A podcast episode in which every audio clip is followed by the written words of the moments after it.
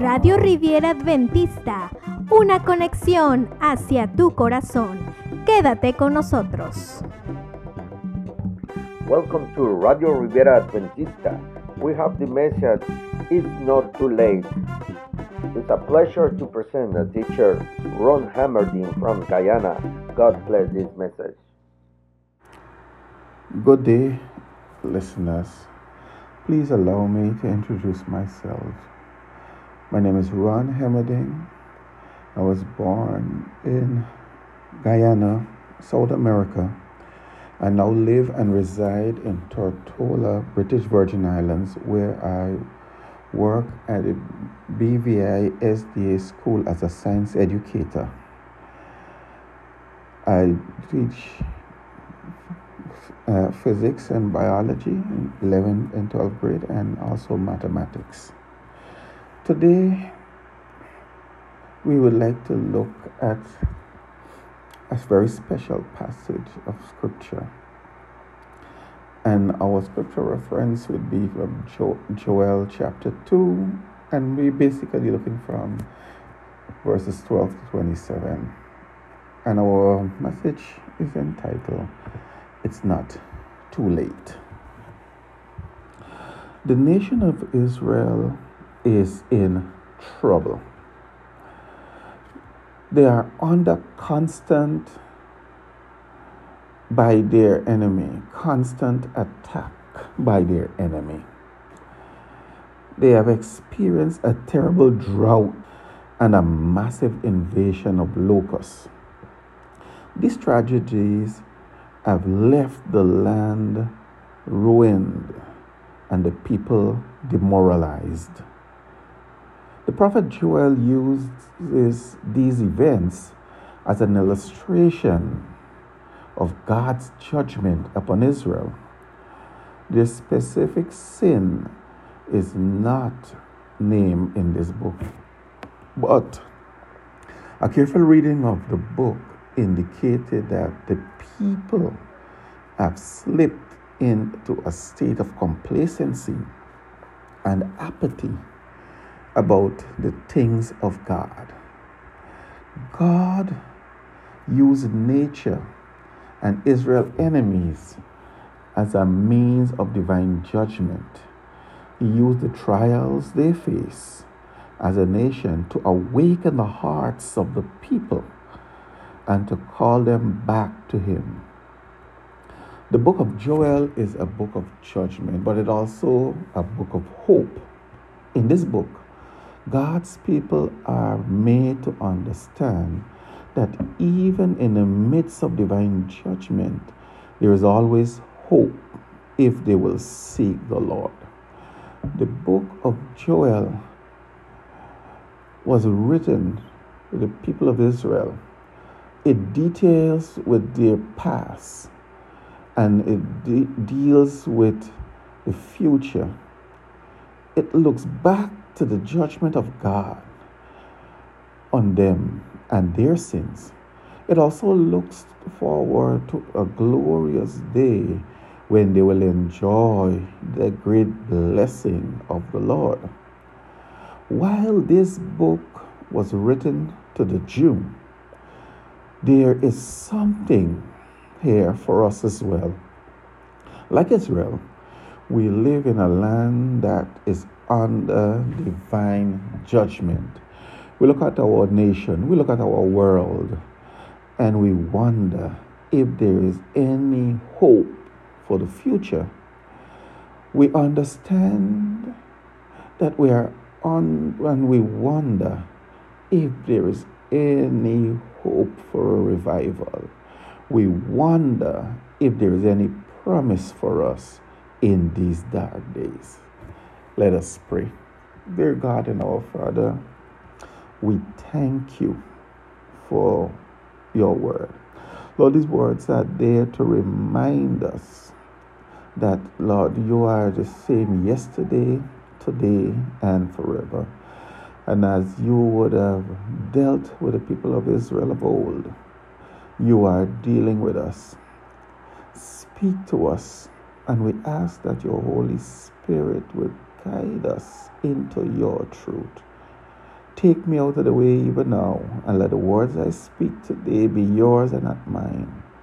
Into your hands I put this message. In Jesus' name we pray. Amen and amen.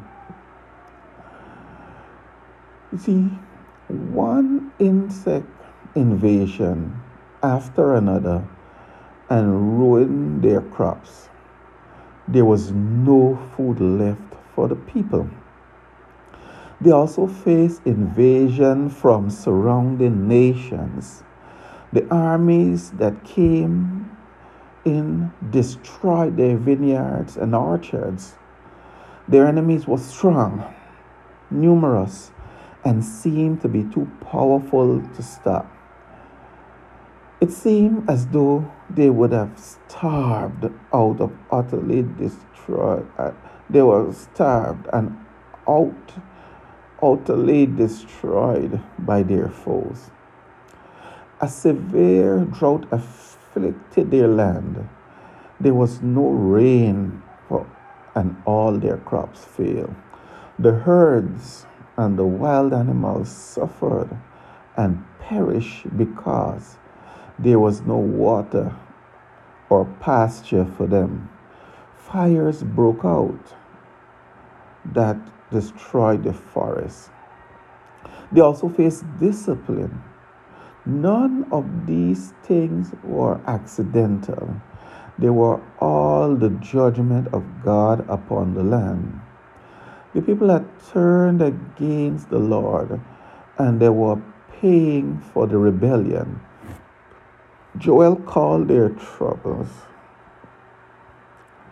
Everything tragedy gripped them was the work of God. He was judging his people for their sins. Now consider this the sin and the evil that runs rampant in our world today. We are living in a generation that calls evil good and good evil. We are living in a society that protects the wicked and punishes the righteous.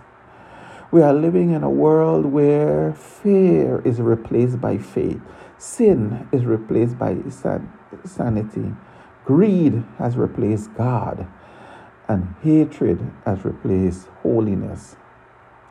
There's no doubt that our world is under awesome judgment of God today.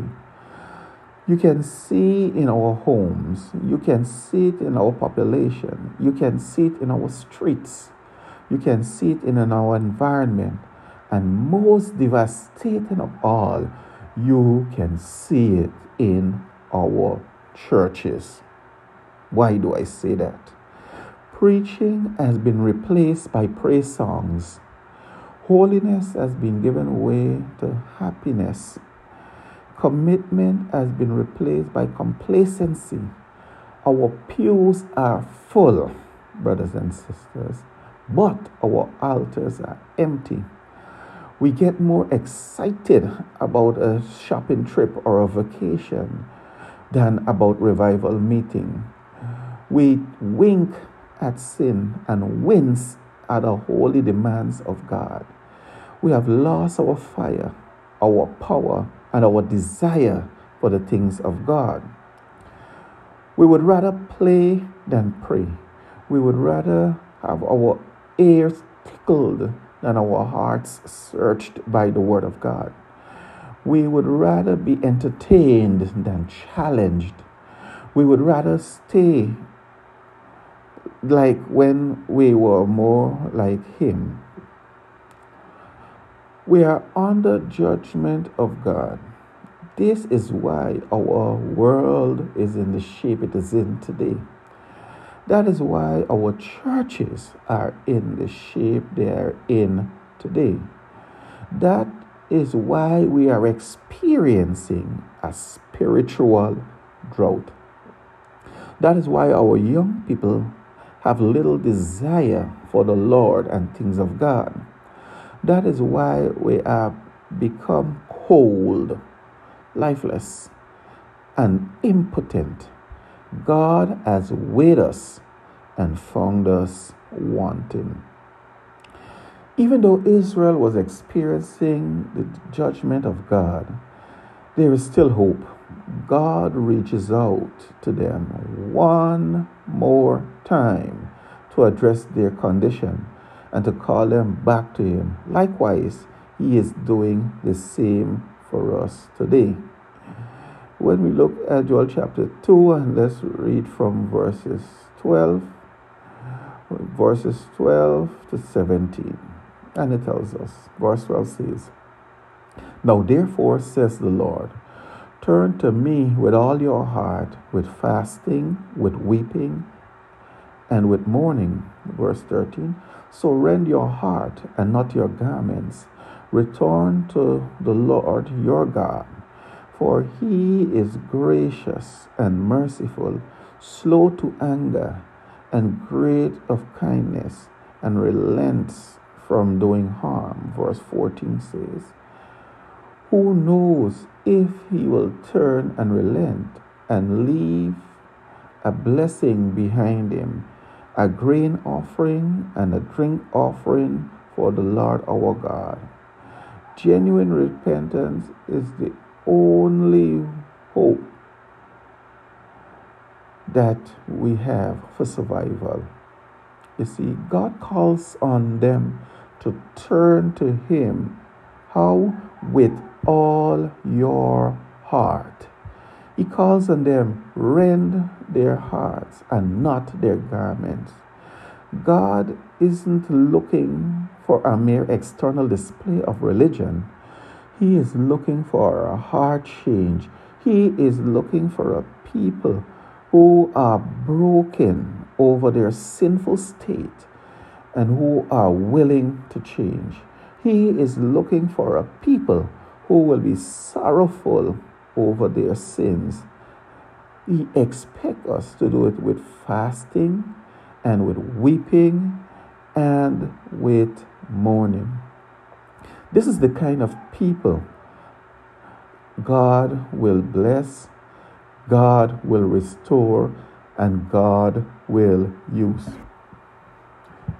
You see, even though no one wants to hear it, genuine repentance is the only hope we have. God is looking for a people that are sorrowful over their sins he is still looking for a people who are honest, open, and repentant before Him.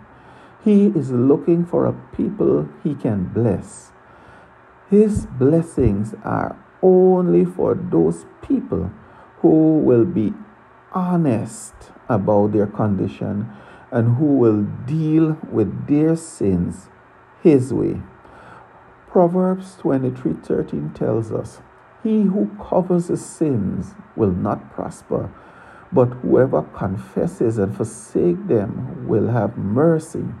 1 John 1 9 tells us, and this is a very familiar passage if we confess our sins, he is faithful and just to forgive us of our sins and to cleanse us from all unrighteousness. What a mighty God we serve. The only hope for our nation, the only hope for our world, as being saved from the judgment of God, is for God's people to seek the Lord in genuine repentance.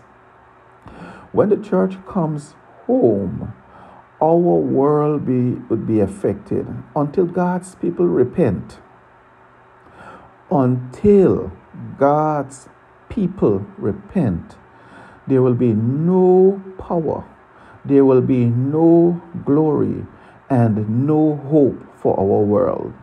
As long as the church continues to walk in rebellion against God, the world will mock us and our God.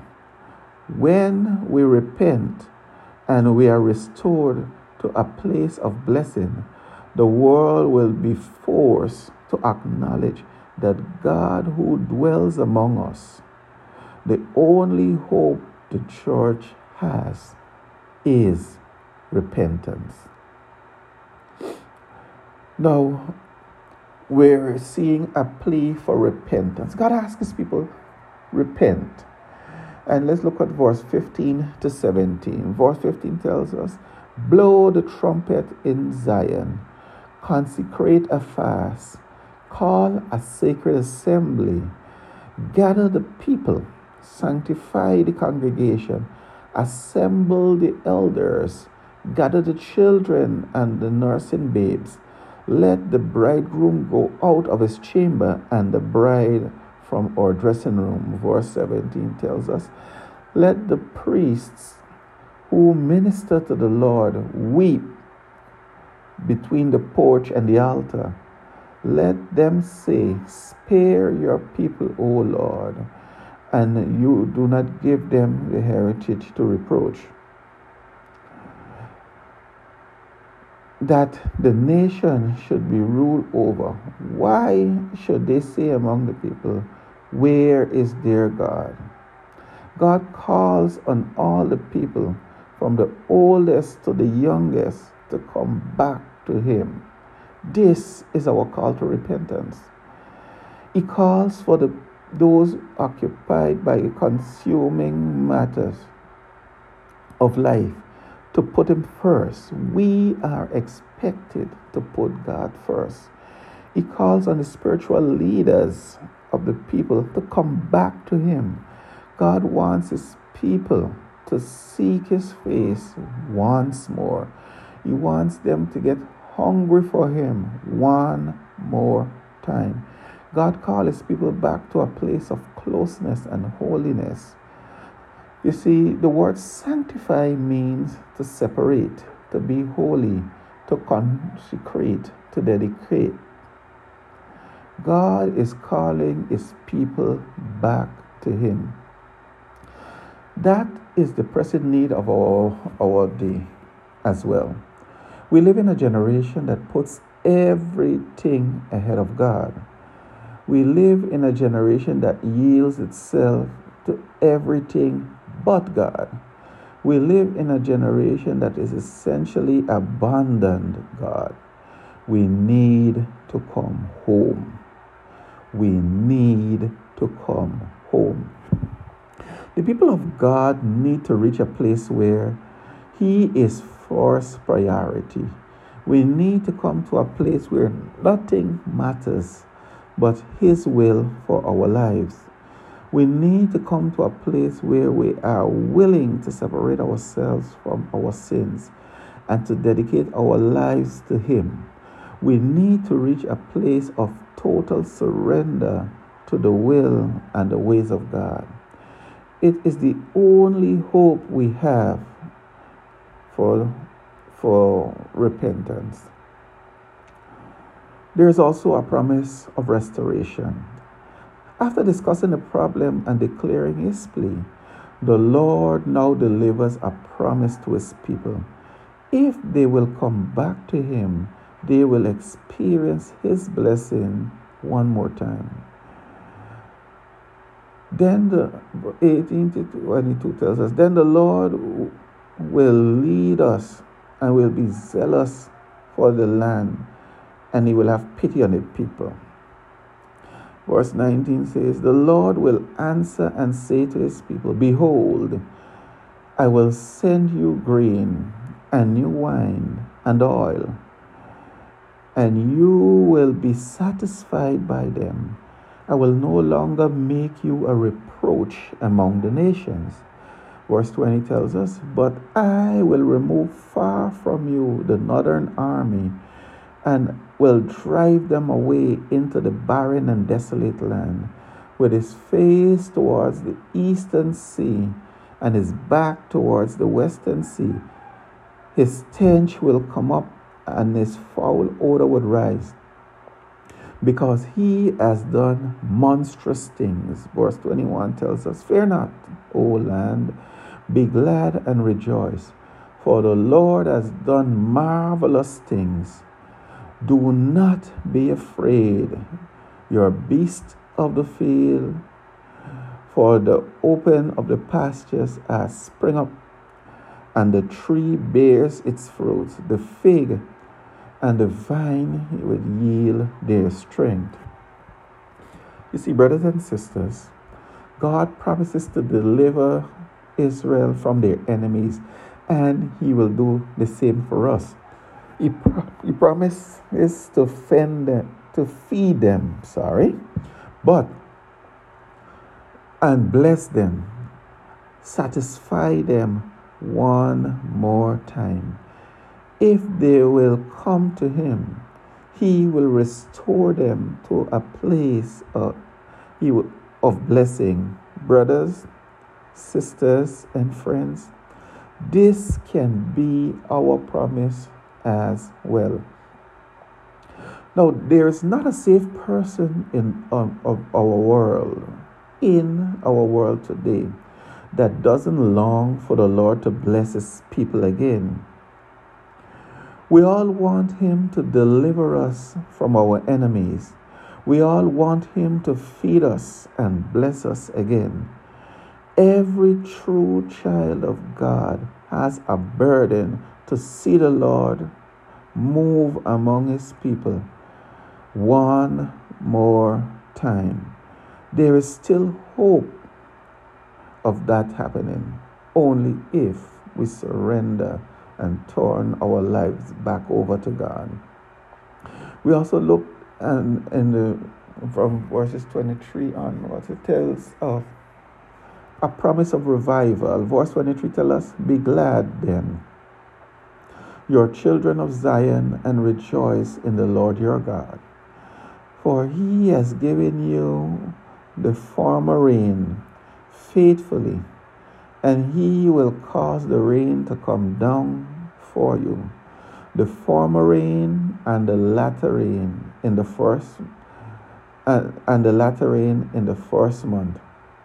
Verse 24 says, the, the threshing floor shall be full of wheat, and the vats overflow with wine and oil. So I will restore to you the years that the swarming locust has eaten, the crawling locust, consuming locust, and the chewing locust, my great army which I sent among you. God promises to send both the former and the latter rain. The former rains fell in October and November. They helped to replenish the soil in preparation for the next planting season. The latter rain, however, fell in March and April. They came just in time to ensure that the harvest would be bountiful. God also promised to replace everything that they have lost during the days of drought and devastation. He is promising a revival of of His blessing upon the land. This is what we need in our day. This is what we need today. We need the Lord to open the windows of heaven and erase this spiritual drought we have been living under. We need Him to send the heavenly rains upon us one more time. We need Him to give us back everything the enemy has tried to take away from us. We need a revival of his manifest presence among his people. We need a revival of his power in our services. We need a revival of, con- of the conviction of God in our hearts, in the hearts of the lost.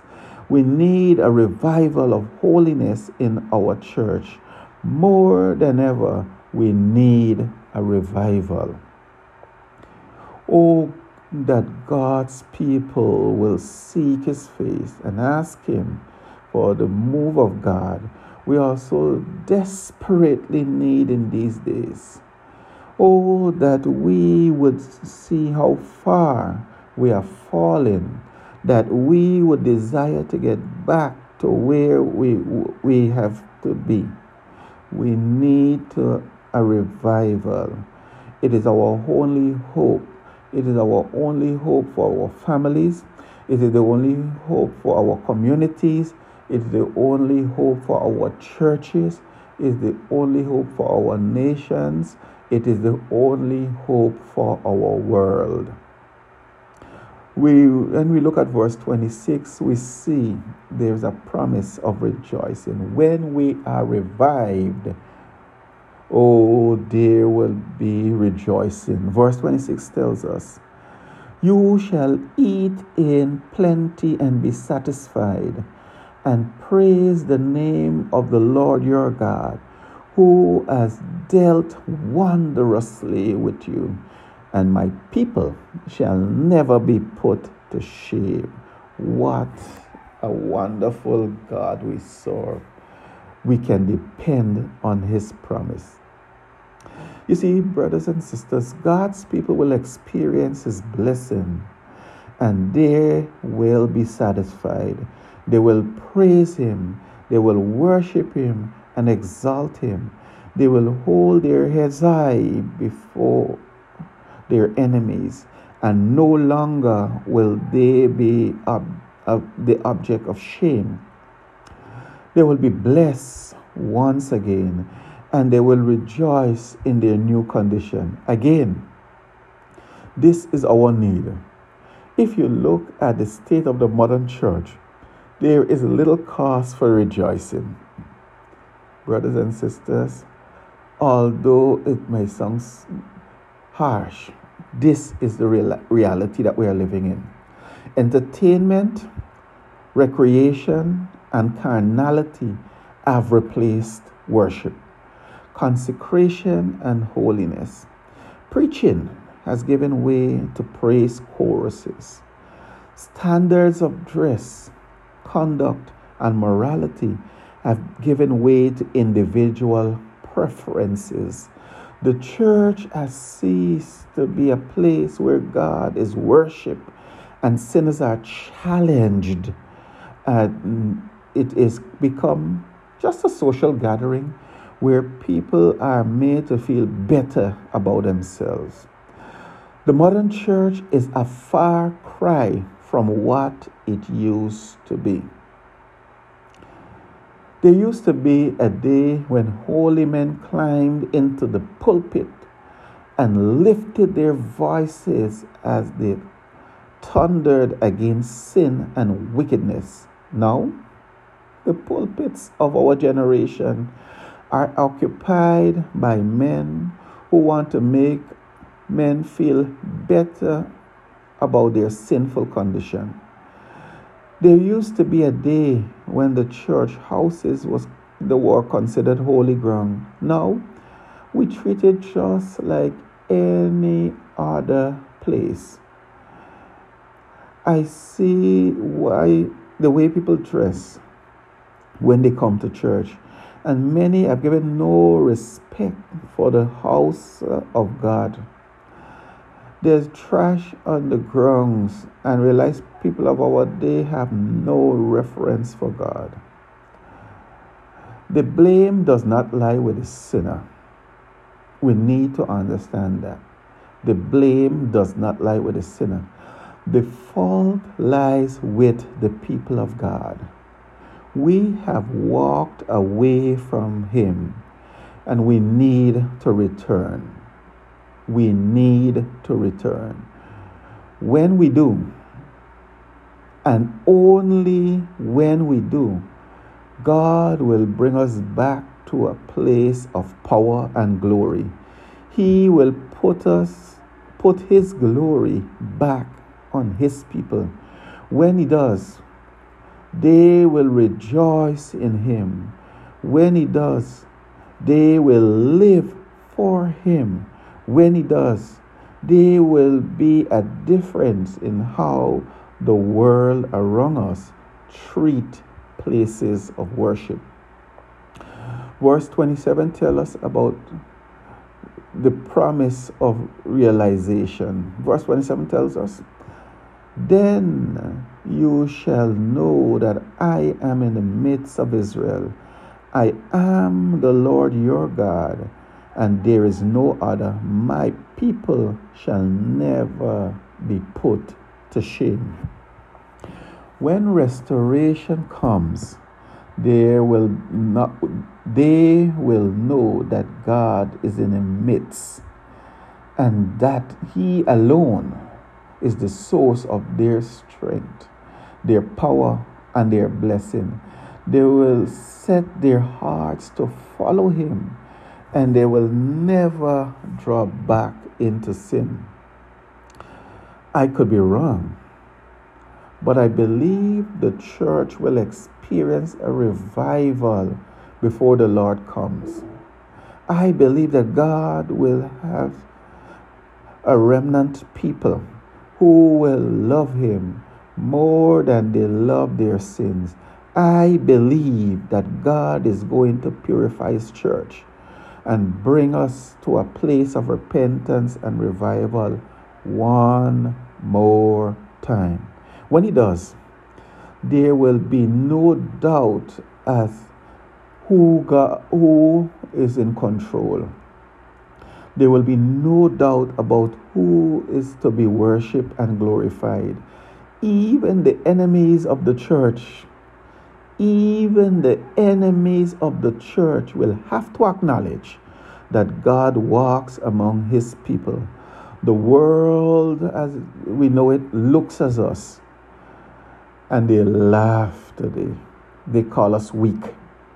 They say that we are out of touch with the modern world. They tell us that we need to turn loose our, our, our outdated superstitious beliefs. They say that we need to forget about the Bible. They say that we need to forget about preaching Jesus as only hope for salvation of sinner. They say that we are weak, foolish idiots who need religion because we are unable to deal with life. But guess what? They say we are men we are mental. They say sorry, we are mental and intellectual cripples who need a crutch just to say to make it to the today. And whilst they are saying these things, some may be true. You see, they are right about one thing Jesus is a crutch. I am too weak. I am too crippled to walk even one step on my own. I need Jesus to guide me. I need Him to help me. I cannot walk without Jesus holding my hand. But they are wrong about the rest of it. When this thing winds up, the church will leave this world in power, glory, and victory. I believe we can finish our days here in that same fashion. When God visits his people, there will be no doubt about who is doing the work. I personally believe that the church needs to ask the Lord to come back and manifest himself among his people once again. When he is in the house, he will make his presence known. You see, too much of what goes on in our modern church can be explained. But when he moves in the supernatural, will be the uh, will be the ordinary. It won't be a ch- church as usual. Church will become a place for the unusual. Oh, brothers and sisters and listening friends, I long for that day. What about you? In it is not too late. There is still time to save our churches. There is still time to save the next generation. There is still time to turn the nation back to God. We can do it. We can't do it on our own. We need divine intervention. We need God to move one more time among His people. We need a revival. We need a divine invasion of our in our lives and our church. If we are going to see the revival, we need we we need we are going to have to change our ways. We are going to have to get back to God. We are going to have to wake up, clean up and get back to God. Brothers and sisters, I trust that your desire today is to get back to God. You see, Paul advises us in the book of Romans, Romans chapter 13, and we'll read from verses 11 to 13. Verses 11 tells us, and that knowing that that knowing the time that now is high time to awake out of our sleep. For now is uh, our salvation nearer than when we believe. The night is far spent. The day is at hand. Let us therefore cast off the works of darkness and let us put on the armor of light let us walk honestly as in the day, not in rioting and drunkenness, not in clambering and wantonness, not in strife and envy. Verse 14 says, But put ye on the Lord Jesus Christ, and make not provision for the flesh to fulfill the loss thereof. Brothers and sisters, if it is your desire today to turn from the world, to turn from your sinful way, to turn it all over to Jesus, I ask of you to pray with me this prayer. Lord Jesus, I recognize that I am a sinner.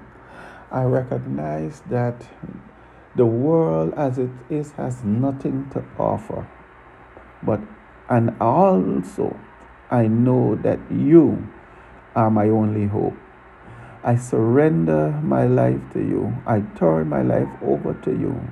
And I ask of you to save me from my sin. And if you pray this simple prayer and you ask God into your life today, God will hear, God will answer, and God will take charge of your life.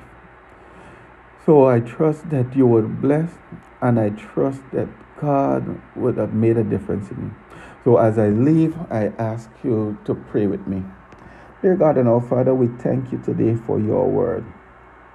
As you spoke to the children of Israel in the book of Joel, so today you are speaking to us.